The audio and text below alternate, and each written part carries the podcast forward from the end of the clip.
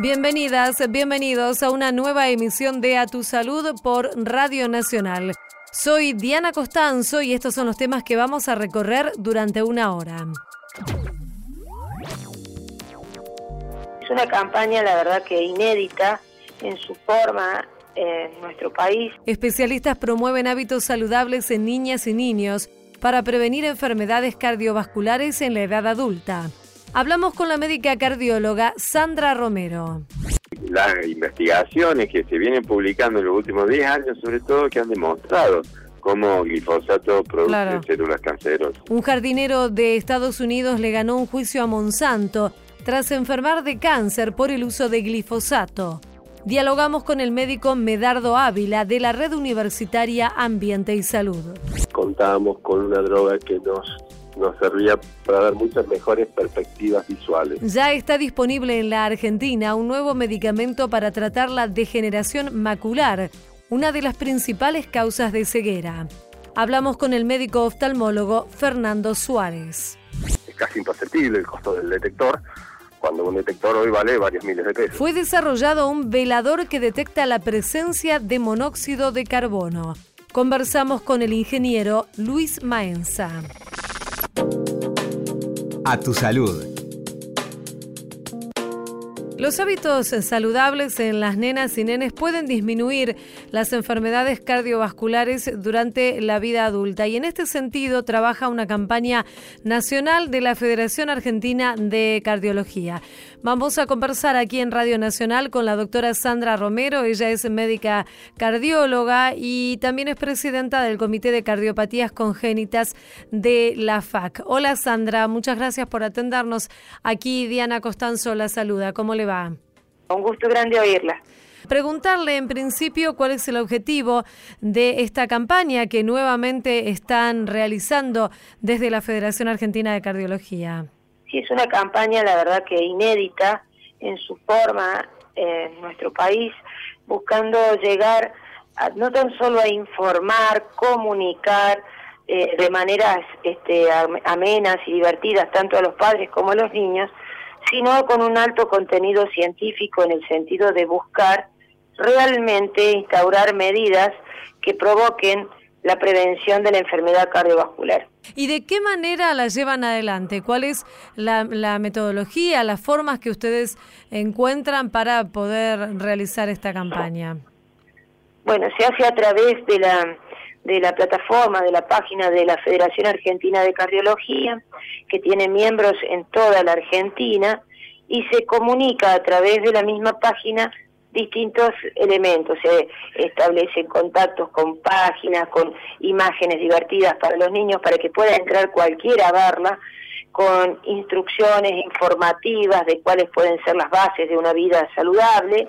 También se han expresado varios videos de distintos colegas que exponen sus, sus experiencias y sus conocimientos con respecto a distintos temas, por ejemplo, actividad física, nutrición, la verdad que es muy muy interesante. Claro. Eh, la verdad también se hace un, una encuesta y eso es lo inédito también en este caso. Ajá, ¿y la encuesta en qué consiste? ¿En cómo se, se alimentan los chicos? Por ejemplo, ¿cuáles son los hábitos que tienen? La encuesta está basada en preguntas muy simples eh, que no, no tienen ninguna connotación de culpa a la respuesta. Comprende, no induce a que ninguna respuesta no sea cierta, que haya a través de una pregunta un juzgamiento para que el niño no me diga la verdad.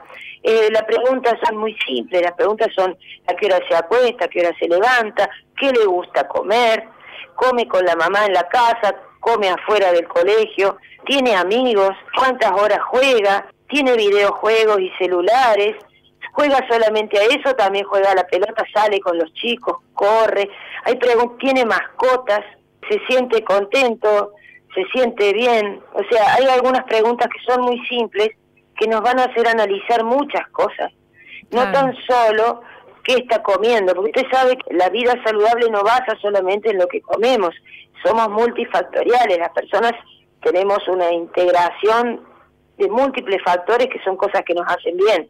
Eh, podemos comer, como siempre digo, brócoli y pescado todo el día, pero si estamos estresados, angustiados, agredidos, no nos va a hacer nada bien. Ese es el punto, que hay que buscar que los niños aprendan a, a tener una vida más este, armónica.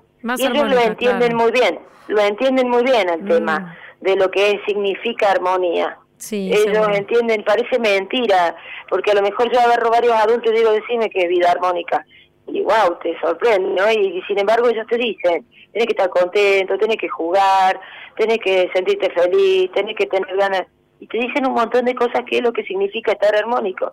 Sí, seguro. la verdad que... Además, eh, imagino que mm, en un país tan, tan diverso, tan vasto como la Argentina, hay diferentes realidades que atraviesan a los nenes y las nenas. Digo, no es lo mismo un chico, una chica que vive aquí en Capital Federal, donde estamos nosotros, que uno que vive en Formosa o que vive en el sur del país. Esto también atraviesa la, la calidad nutricional y la calidad de vida de cada uno de los chicos.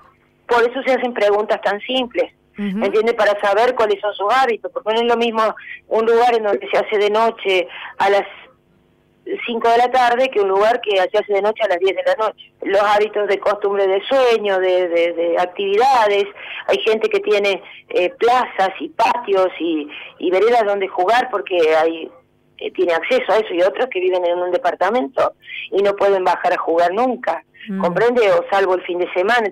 ¿Cómo nos enteramos de esto? Solamente haciendo preguntas simples para que el chico se sienta contento de contestar. Seguro. Eh, creo que, que, de eso se trata. Seguro. Ustedes, Sandra, les recordamos a nuestros oyentes, estamos hablando con la médica cardióloga Sandra Romero, elaboraron también un, un, decálogo, un listado de algunas sugerencias, recomendaciones de qué cosas se pueden hacer para cuidar la salud del corazón de los más chiquitos y evitar estas enfermedades. ¿En qué consiste y cuáles son algunas de las que podríamos destacar? Dentro del decálogo hay varios ítems que son muy importantes porque mm, la verdad que atañe a varios aspectos de la salud de la criatura. Entre ellos está, por ejemplo, a qué hora se acuesta, debe mantener un buen nivel de descanso, que la alimentación que consume tiene que ser variada, incorporar frutas, disminuir el consumo de sal y, y de cafeína, debe tener un buen nivel de actividad física, se debe estimular la actividad eh, recreativa al aire libre, tiene que dormir bien, tiene que tener este, hábitos saludables sabiendo de que, bueno, hay cosas que a lo mejor hacen los grandes, pero que no es bueno imitarlos, como por mm. ejemplo el hábito del cigarrillo. Esto sin significar un juzgamiento hacia los mayores ni una preocupación para los más chicos porque hay papás que fuman y que la criatura entonces entre en un estado de angustia porque su papá fuma. Y esto no, es solamente explicarles que los adultos es muy difícil salir cuando toma un vicio, por lo tanto es muy necesario que no entren. De eso se trata de avisarles, de que esto no es bueno.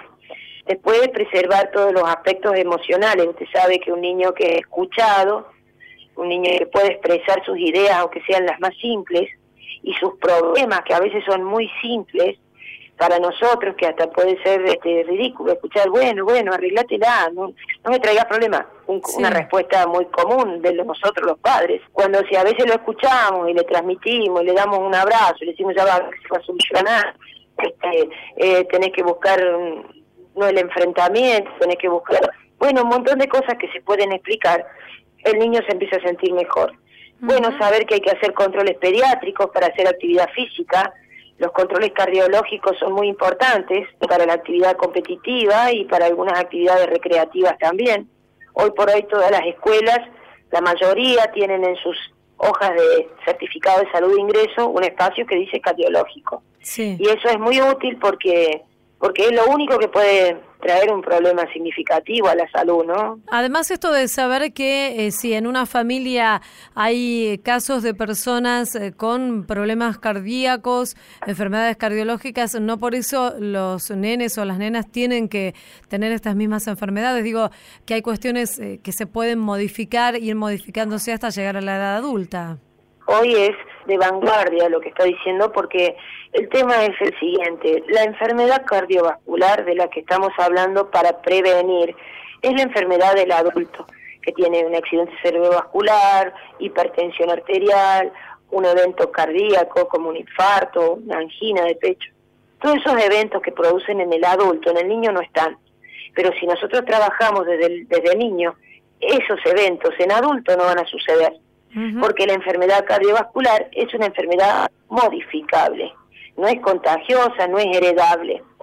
Tan es así lo que estamos diciendo de que cuando hay una familia de enfermos vasculares, cardiovasculares, por ejemplo, las mamás preguntan, mi abuelo y mi papá y todo, bueno, las posibilidades del chico son muy menores si su calidad de vida es adecuada. Seguro. Eh, entonces también es muy importante entender que los chicos sufren estrés y que el estrés hoy por hoy es el potenciador de todos los demás factores de riesgo. Yo puedo comer fruta, pero si, si estoy agredido, estoy tensionado, estoy en una situación hostil para mí, eh, no hay fruta que me caiga bien, o sea, el estrés quema.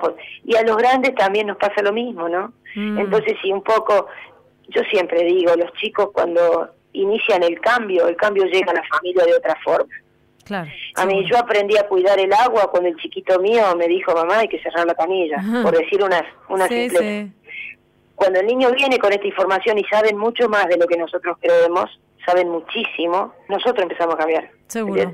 No, no, baja la sal, la sal te va a hacer mal, te dicen, y vos empezás a decir, che, el chico tiene razón, mm. ¿me entiendes? Así es. Bueno, doctora, queremos agradecerle, doctora Sandra Romero, médica cardióloga y quien es eh, también presidenta del Comité de Cardiopatías Congénitas de la Federación Argentina de Cardiología. Muchísimas gracias por su entrevista aquí en Radio Nacional. Le mandamos un saludo. Yo, le agradezco muchísimo en nombre propio y en nombre de todo un equipo de Federación Argentina que ha trabajado y que está haciéndolo con un esmero eh, gente que, que, que, no tiene exposición en este momento, pero que realmente sin ellos no podríamos llevarlo a cabo. Seguro. Muchas gracias, Sandra. Un saludo. Un abrazo. Hasta pronto. En la radio de todos. A tu salud.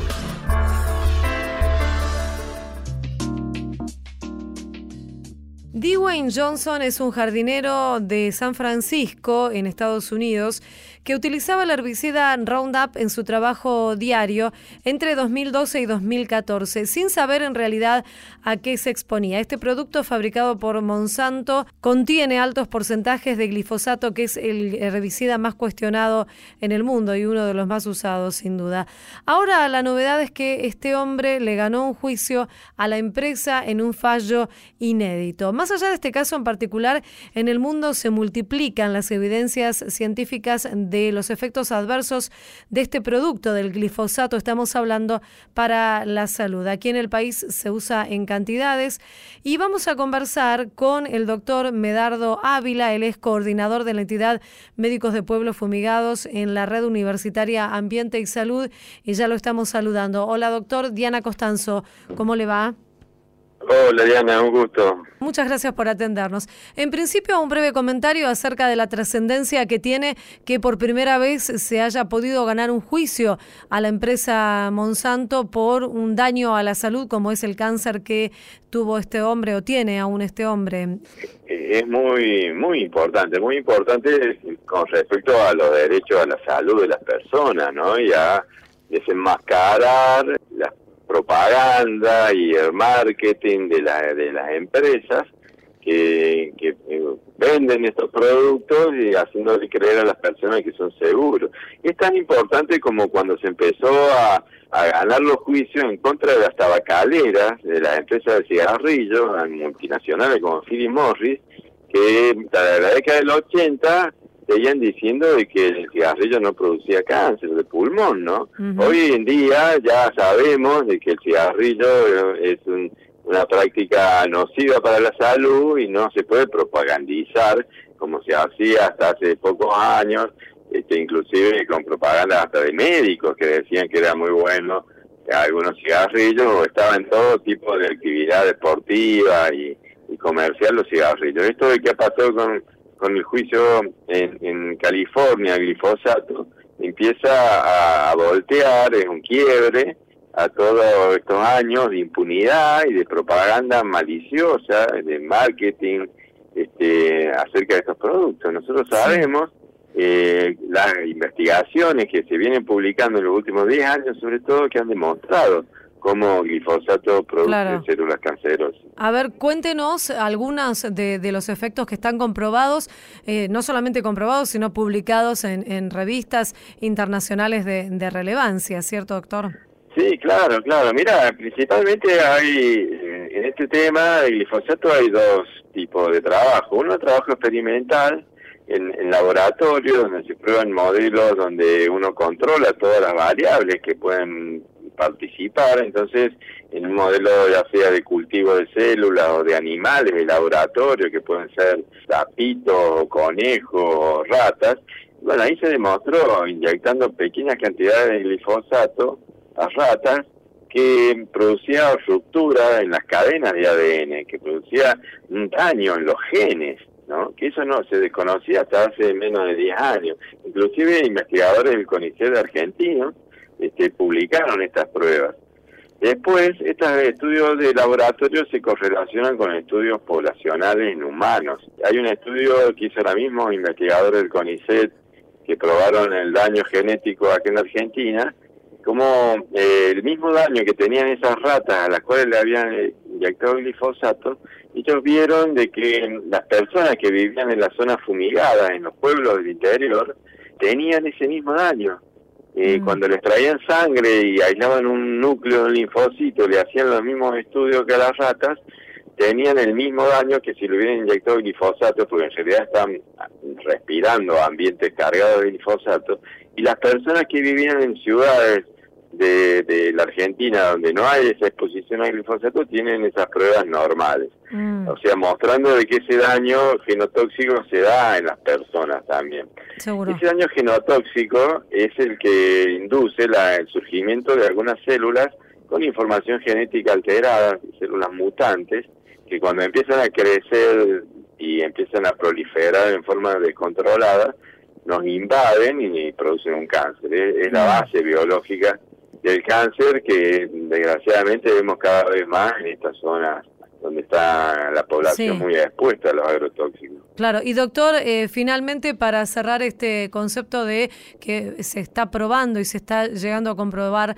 cuál es la toxicidad del, del glifosato, la Organización Mundial de la Salud también lo ha calificado ah, desde hace ya unos años como cancerígeno. En el 2015, exactamente, en el 2015 utilizando todas estas investigaciones.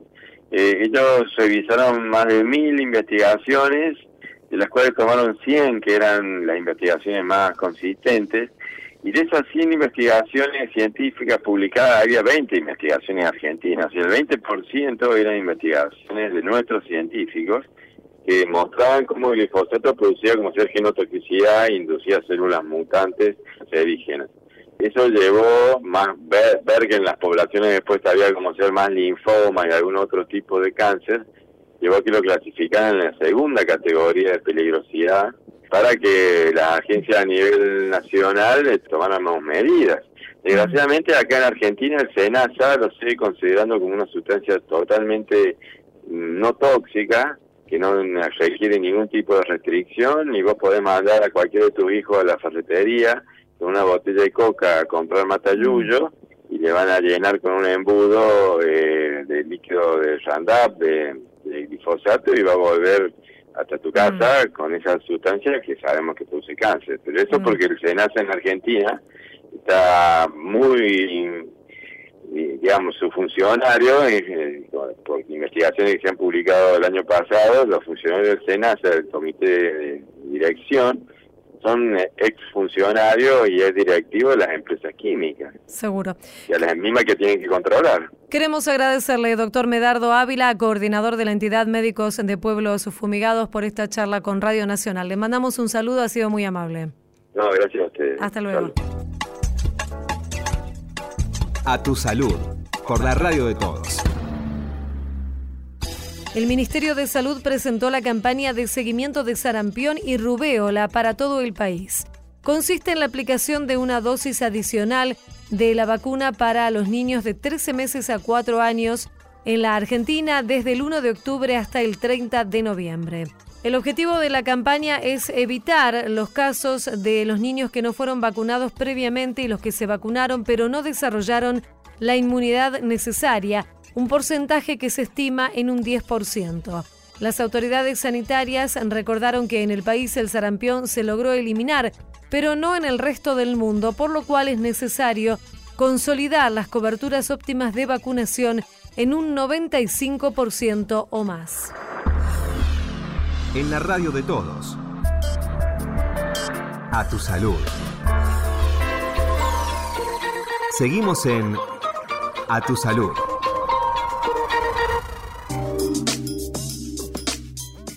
De la mano de la ciencia argentina, un nuevo medicamento previene la ceguera en pacientes con degeneración macular, así lo señala la información. Se trata de la principal causa de pérdida de visión central en las personas mayores. Y este nuevo estudio surgió de un estudio clínico, el nuevo tratamiento de un estudio clínico que se llevó a cabo en la Argentina. Para tener más precisiones sobre este tema, invitamos a conversar aquí en Radio Nacional al médico oftalmólogo Fernando Suárez, él es vicepresidente del Consejo Argentino de Oftalmología. Ya lo estamos saludando. Hola Fernando, muchas gracias por atendernos. Diana Costanzo es mi nombre. Hola Diana, un saludo a toda la audiencia. Y bueno, sí, estamos contentos. Eh, en realidad al medicamento, ya lo, a la droga sí, la venimos conociendo desde el año 2005-2006 era una, una droga que se usaba, que se llama bevacizumab, se usaba para cáncer de colon y otros tipos de cánceres, y muchos en Estados Unidos se dieron cuenta que esos pacientes que estaban siendo tratados por esa droga y tenían algunas afecciones oculares, como la degeneración macular relacionada a edad en su tipo húmedo, o retinopatías diabéticas proliferativas, o con edemas maculares, mejoraban su visión. Entonces empezaron a estudiarse, se empezó a usar eh, en ese 2006, 2007.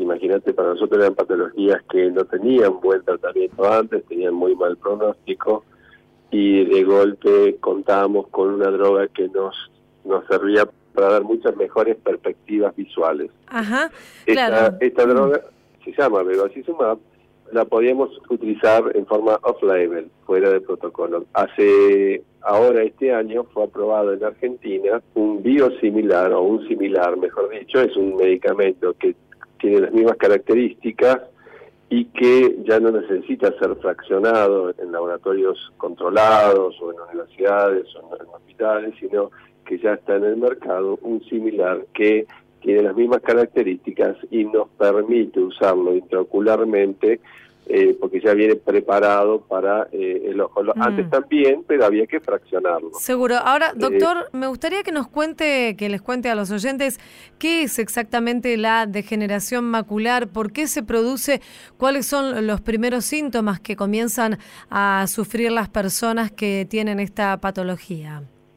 Excelente pregunta. Uno tiene que pensar que la mácula y la fobia, que es una parte de la mácula, eh, es la parte más importante al entender del ojo. Es la parte que te permite leer y escribir.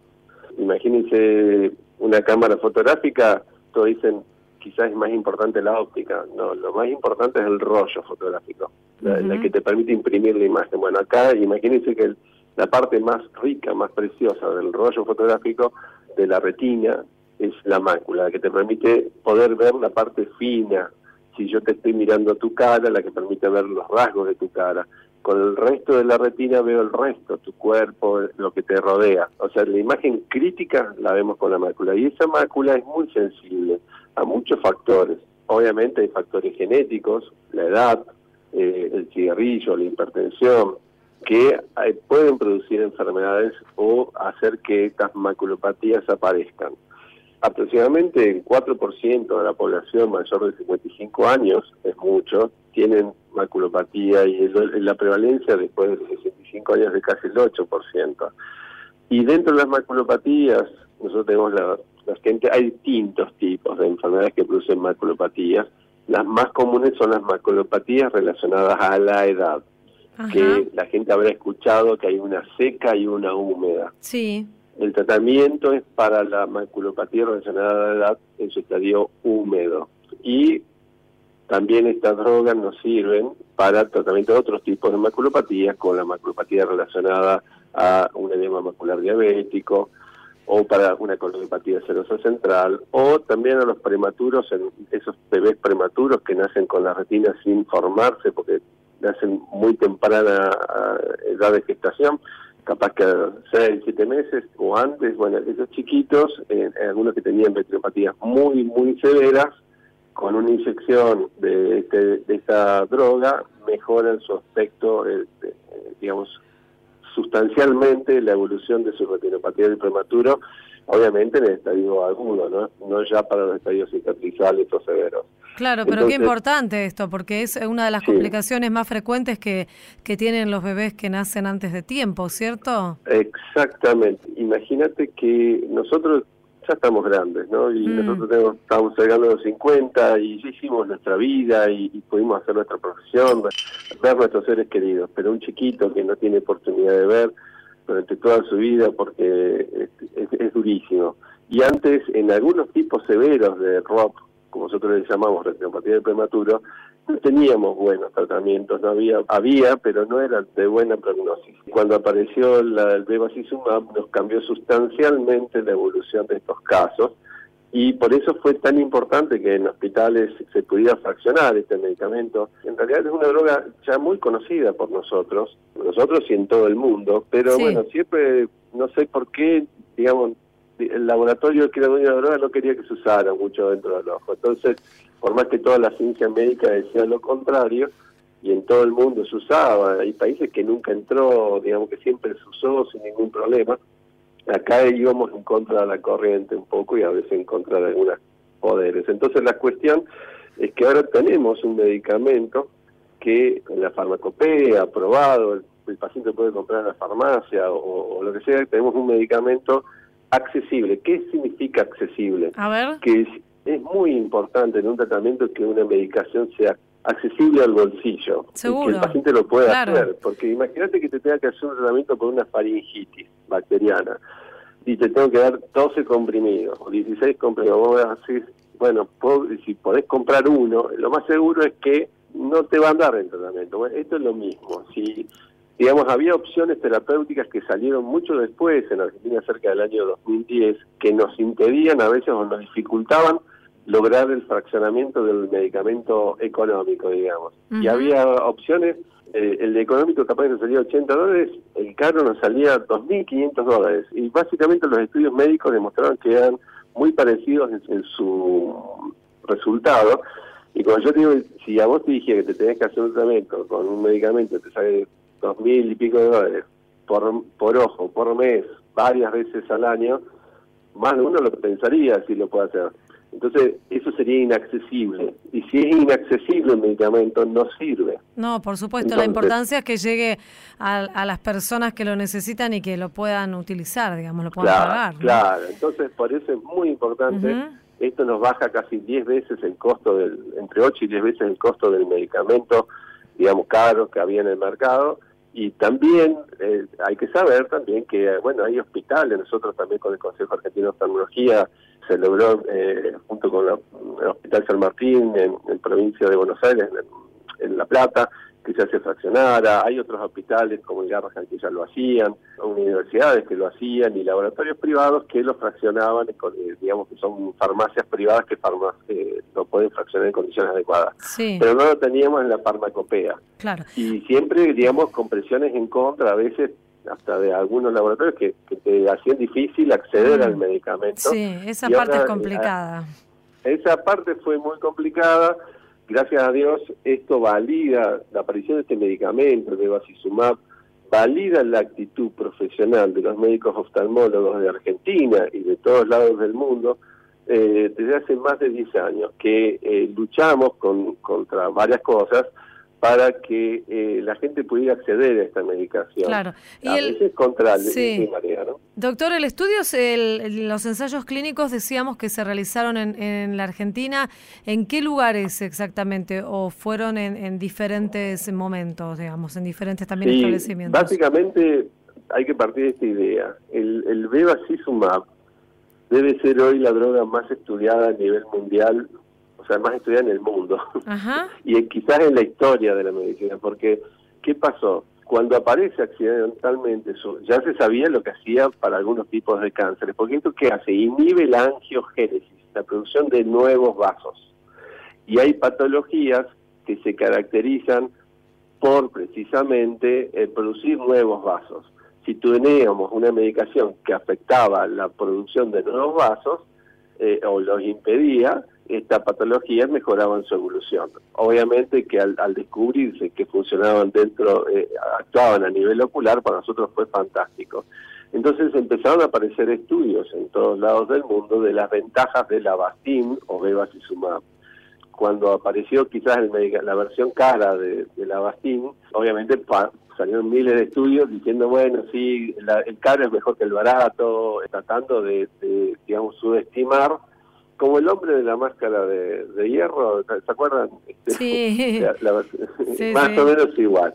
Bueno, la cuestión es que se lo estudió tanto que con el tiempo se descubrió que realmente era una buena, una buena medicación. Entonces, lo que se tenía que hacer y creo que fue siempre el sueño de muchos y que Argentina lo hizo, creo que, que hay el primer laboratorio de biosimilares en, en Latinoamérica, es copiar la droga. La droga cuando se cae la patente, después de determinada cantidad de años, la patente se cae, uno eh, le hacen similares, que se a los, a los agentes biológicos. Todo esto son eh, copias que si uno lo usa por la misma vía, por la, hace el mismo tratamiento y la coloca de la misma forma que la droga original, se valida, el ANMAP lo autoriza. Sí, Entonces, esto lo que han hecho es copiar un medicamento que ya existía, se llama biosimilar o similar en este caso, porque son agentes biológicos. Entonces, se, se lo copia y utilizando los trabajos científicos que estaban en todo el mundo sobre la colocación de el bevacizumab intravitrio, con el éxito y con las posibilidades que nos daba en sus resultados, obviamente se podría usar acá. El, el ha hecho estudios, me imagino, de, cuánto es su, la, producción y cómo debe estar hecho a nivel laboratorio, que eso no depende de nosotros, la parte médica, eso lo hace el ANMAP, y después eh, hace estudios de colocación de, del medicamento ya en personas, que creo que son en Buenos Aires, y nada más, o sea, uno ya conoce la medicación, esto ya está, eh, digamos, los oftalmólogos, esto también es importante, todos los oftalmólogos del país ya la conocen a la droga, y todos los oftalmólogos del país ya podemos contar con el tratamiento, esto, o sea, los, los pacientes pueden ir a su médico de confianza, a su médico oftalmólogo que le va a saber decir la verdad.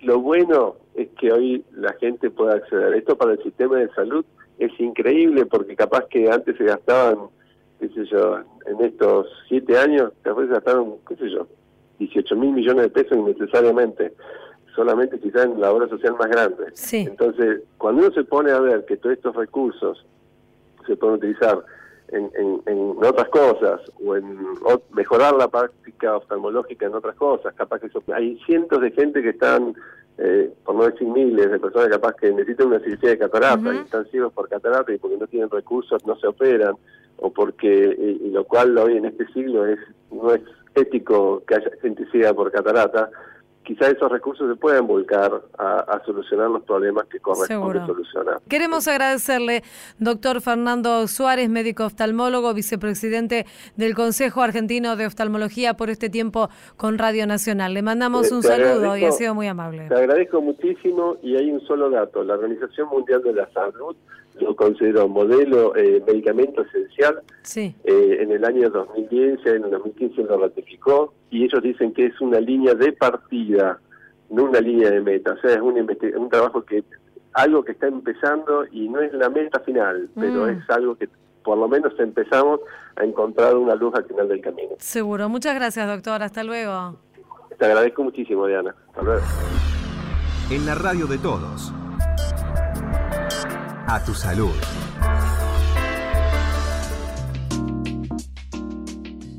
El monóxido de carbono provoca graves accidentes que pueden causar hasta la muerte y la principal dificultad es que su presencia es muy difícil de detectar, particularmente porque no tiene olor y cuando está eh, ya haciendo efecto puede llegar a ser muy tarde. Un alumno y un docente de la Universidad Nacional del Sur en la ciudad bonaerense de Bahía Blanca, junto con un técnico, idearon ahora una lámpara que permite detectar el aumento de este gas y es una innovación que seguramente puede salvar vidas. Vamos a conversar aquí en Radio Nacional con Luis Maenza, él es ingeniero y docente del Departamento de Ingeniería de la Universidad Nacional del Sur. Hola Luis, eh, Diana Costanzo lo saluda, muchas gracias por atendernos. Hola, ¿qué tal? Gracias por la comunicación. Para ponernos en tema, ya más o menos todos conocemos lo que es este gas, el monóxido de carbono, que como decíamos no se percibe fácilmente. ¿Podrías contarnos un poco más? El monóxido de, carbono es un gas producto de la combustión, o sea, nosotros cuando quemamos cualquier cosa con base de carbono, se produce siempre monóxido, se produce más si la, si la combustión es de mala calidad, por eso siempre es bueno llamar a un gasista matriculado cuando arrancamos los calefactores o las calderas, porque esto también pasa en las casas que tienen sistema por radiadores, o sea, no es ajena a la gente que tiene radiadores de agua. todo el mundo que, que, que tiene un proceso de combustión puede ser afectado, por eso el proceso tiene que ser de buena calidad. Si se genera monóxido, este gas se, se esparce en el aire y el problema que tiene el monóxido que es tóxico. No es que solamente corre al oxígeno y vos empezás con un proceso de, asfixia, sino que el monóxido es tóxico, intoxica la sangre. el, monóxido se pega a los glóbulos rojos y hace que, impermeabiliza la sangre. Entonces vos, por más que estés en presencia de oxígeno, no podés respirar. O sea, porque entra eh, aire a tus pulmones, pero tu, tu sangre está plastificada. ¿Qué es lo que pasa?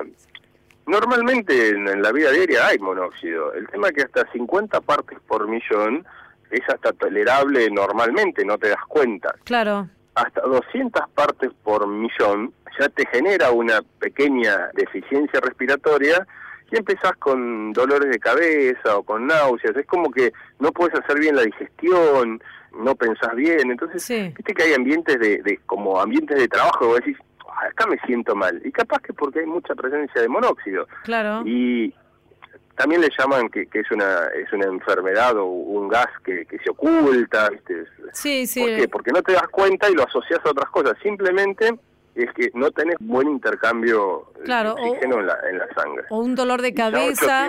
sí. Claro.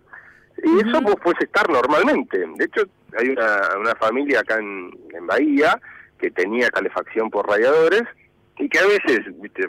tenía algunos problemas, pero nunca lo asociaron a, monóxido, nunca lo hubieran pensado. ¿Qué era lo que pasaba? Ellos tenían la caldera afuera de la casa y en el verano anterior este, un ave había hecho un nido en la chimenea y cuando la prendieron no se dieron cuenta. Ah. Y como la casa tenía el mismo techo, por el cielo raso entraba monóxido. Mm. Pero no te das cuenta.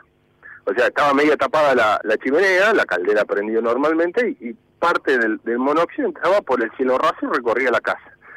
Se sentían un poco descompuestos, pero el, problema fue una noche que, que la nena se sintió muy mal, fue a despertar a los papás y los papás no se despertaban y por suerte no, no, terminó en tragedia.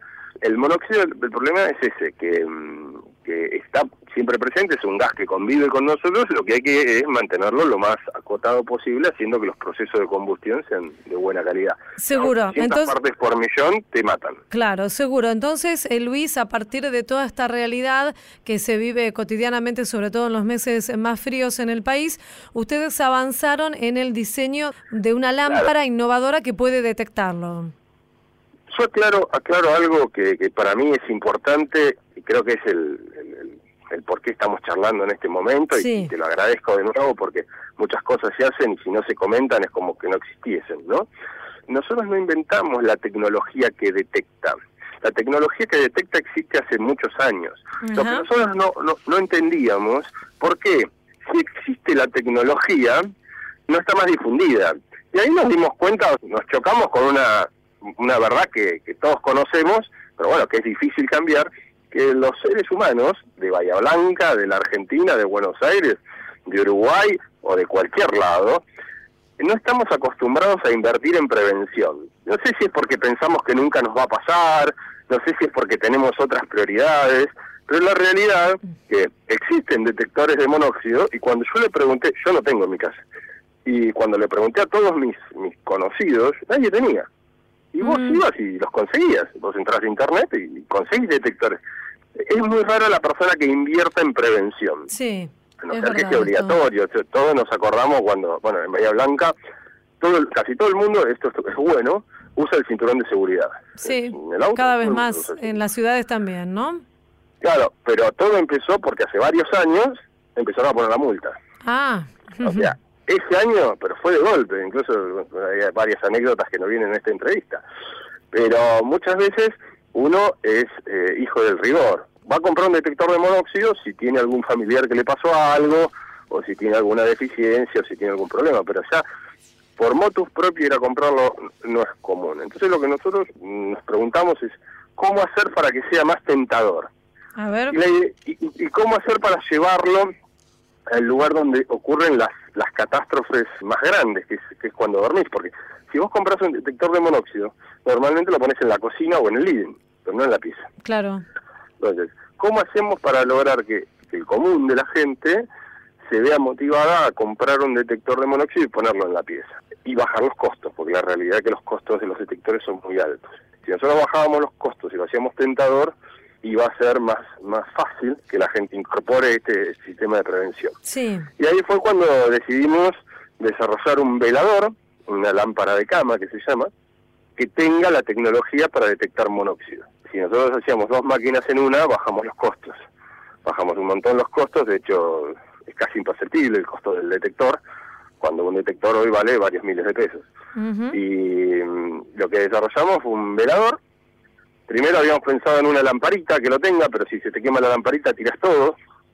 Este, entonces eh, desarrollamos un velador que lo tiene en, en- en su estructura y después es una lamparita común, una Ajá. lamparita común que, que es para la luz.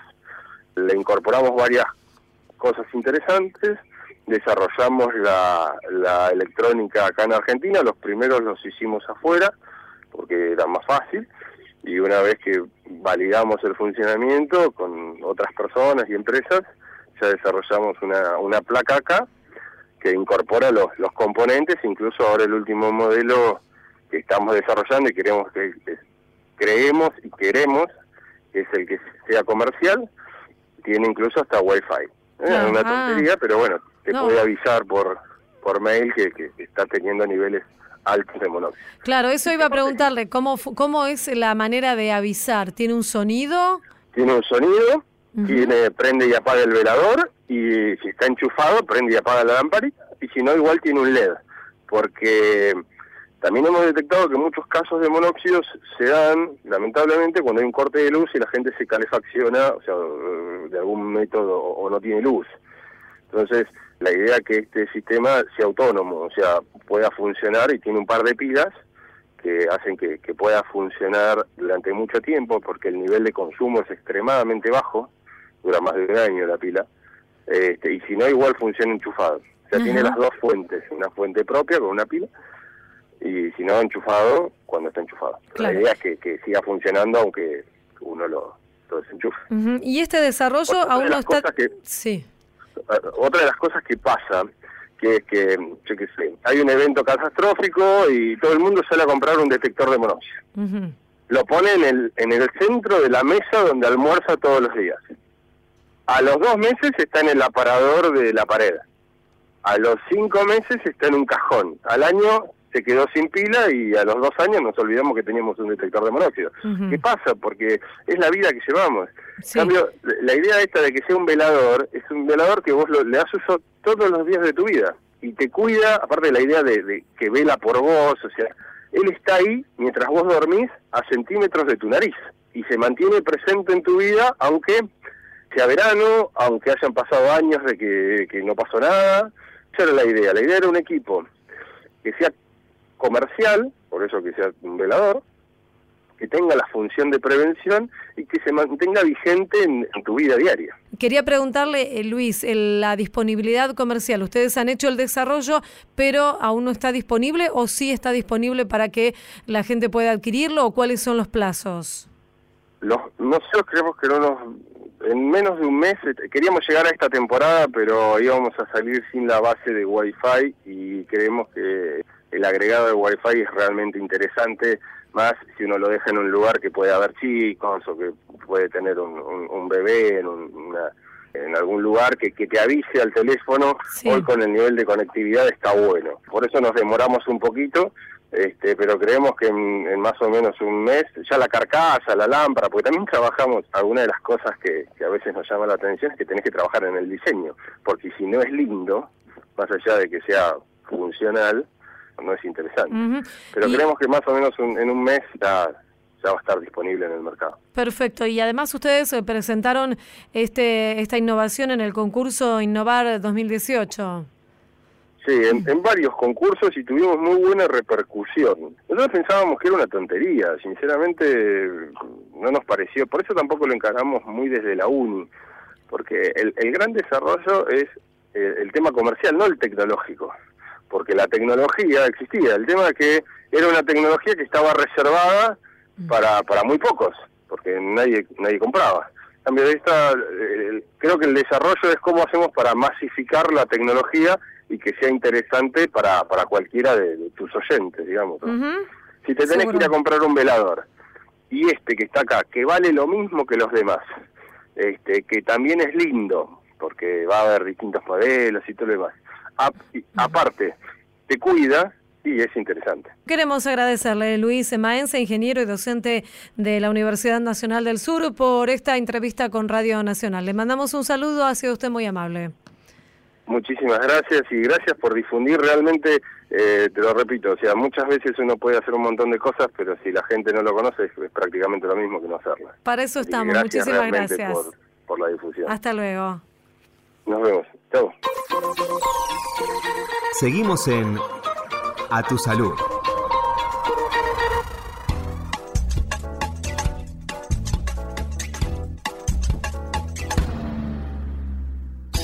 Fue publicado en la revista científica Nutrients el primer consenso iberoamericano sobre edulcorantes bajos o sin calorías, elaborado por más de 60 expertos. De esta forma se reunió en un documento el rol que desempeñan los edulcorantes en la alimentación, su seguridad, las medidas regulatorias y los aspectos nutricionales de su uso en alimentos y bebidas como sustitutos del azúcar y otros edulcorantes calóricos. Entre las conclusiones de este consenso, los expertos destacan la seguridad de los edulcorantes que fueron estudiados, revisados y aprobados y que llevan la autorización de organismos reguladores de la salud de todo el mundo. Esto fue A Tu Salud, un programa dedicado a los últimos avances en medicina, prevención y tratamiento